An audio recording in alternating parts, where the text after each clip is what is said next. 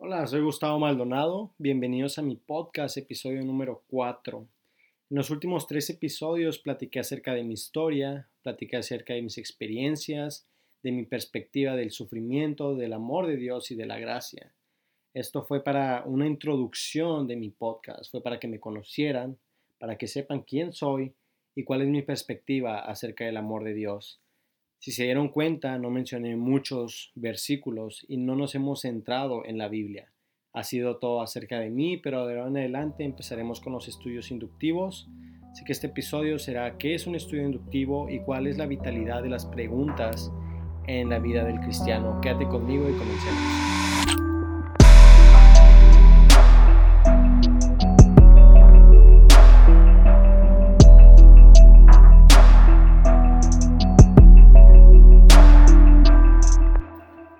Podcast se llama Despertar Teológico y de ahora en adelante vamos a estudiar la Biblia con el método inductivo, como ya lo mencioné. ¿Qué es este método? Este método es la observación, la interpretación y la aplicación del texto en la vida del cristiano. Vamos a estudiar la Biblia en su contexto, vamos a estudiar todos los versículos que abarca el capítulo, no los vamos a saltar o no vamos a aislar versículos. Mi plan es estudiar los libros completos de la Biblia y empezaremos con uno de mis libros favoritos, que es Hebreos. Este no es un libro fácil de entender, no es fácil de leer, pero creo que hay necesidad de conocerlo porque tiene un gran contenido dentro de sí, tiene una gran teología dentro de sí. Y creo que no tiene la popularidad entre los creyentes que debería de tener. Creo que tiene un potencial muy alto y creo que es necesario estudiar este libro. Al estudiar estos libros tendremos puesta nuestra mirada en Dios, tendremos una actitud reverente y humilde a nuestro Maestro, que es el Espíritu Santo, y nuestro, nuestro enfoque va a ser Jesucristo, ya que la Biblia se trata de Él. Estos no serán estudios casuales, serán estudios disciplinados con una diligencia seria en la observación del texto. En este podcast estaremos aceptando y no aprobando lo que dice la Biblia. ¿Qué significa esto? Significa que vamos a aceptar lo que la Biblia dice con una actitud sumisa a la palabra. Esto significa que no tendremos una mentalidad que juzga lo que la Biblia dice, porque al tener esta mentalidad ponemos a la Biblia en una posición de espera a ser aprobada por nosotros. Y ni tú ni yo somos nadie para cuestionar o aprobar la palabra de Dios. Así que aquí hablaremos del texto, voy a dar mi opinión, leeremos el contexto, pero siempre aprobaremos y siempre creeremos lo que la Biblia nos enseña. La finalidad de este estudio, la meta de este estudio no va a ser adquirir conocimiento y recopilar información. La meta de estos estudios será preguntarnos a nosotros mismos, ¿qué vamos a hacer con lo que Dios está diciendo? Y la meta es hacer de estos estudios una forma de vivir, aplicando todo lo aprendido en nuestro diario vivir, que esta es la parte más difícil.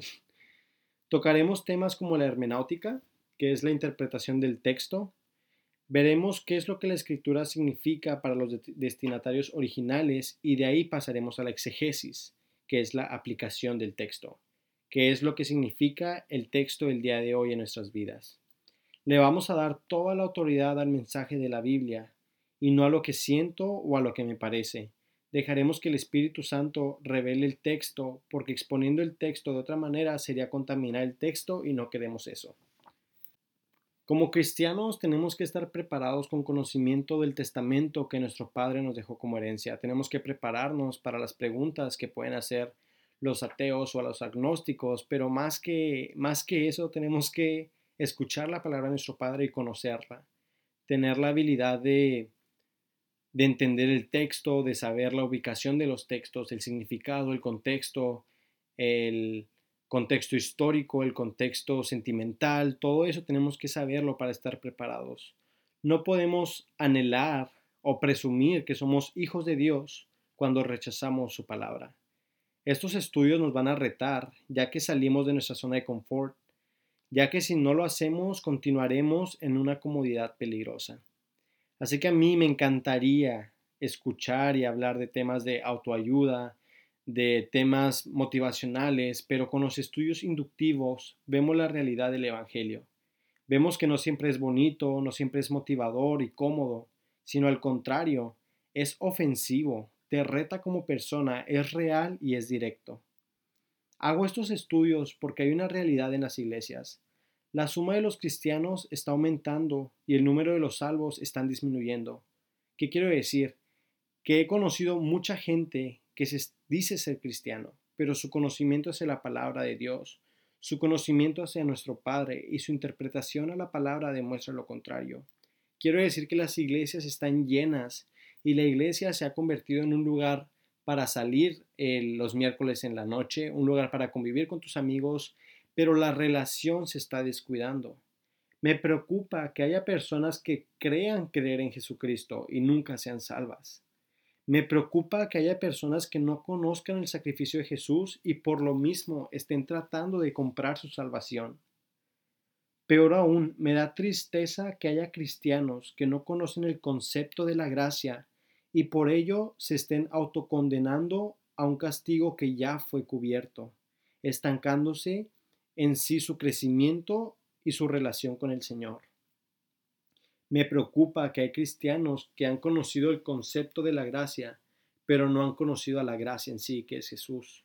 Conocer el concepto de la gracia es pecar deliberadamente sabiendo que la gracia lo salvará. Pero conocer la gracia, conocer a Jesús, es saber que el perdón de Jesucristo no es más grande que mis pecados. Es saber que el Rey de Reyes sufrió para que yo ya no lo hiciera. Y cuando conoces a la gracia, lo menos que quieres hacer es continuar pecando. Por el otro lado, me abruma la idea de que haya gente que ignore que habrá juicio y condenación para los no creyentes. Me abruma la idea de que no sepan que hay un juicio esperando a los que no han creído en nuestro Señor Jesucristo. Me atormenta el hecho de que la meta de las iglesias sea llenar sus asientos sin preocuparse por la vida espiritual de sus asistentes. Estas son mis preocupaciones acerca de la realidad del cristianismo de hoy en día y estos estudios son una de las maneras en la que voy a contribuir y trabajar en la propagación del Evangelio. De esta manera estaré trabajando para glorificar al Padre y te invito a ser parte de esto. Algo que también que te invito es que te acerques a, Jesús, que practiques la autoexaminación durante esos estudios. Te invito a buscar las respuestas a tus dudas, porque un cristianismo con dudas es un cristianismo sano, siempre y cuando encuentres las respuestas. Porque la fe personal puede venirse debajo de la noche a la mañana si no se ha ido dando respuestas a dudas propias tras una cuidadosa reflexión. Las dudas, al igual que la fe, conllevan un proceso de aprendizaje.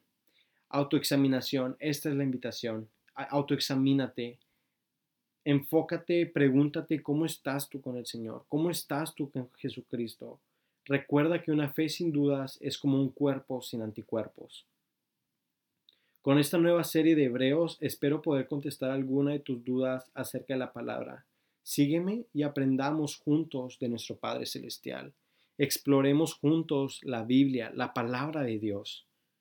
Aquí termina la pequeña introducción de esta nueva temporada de los estudios inductivos.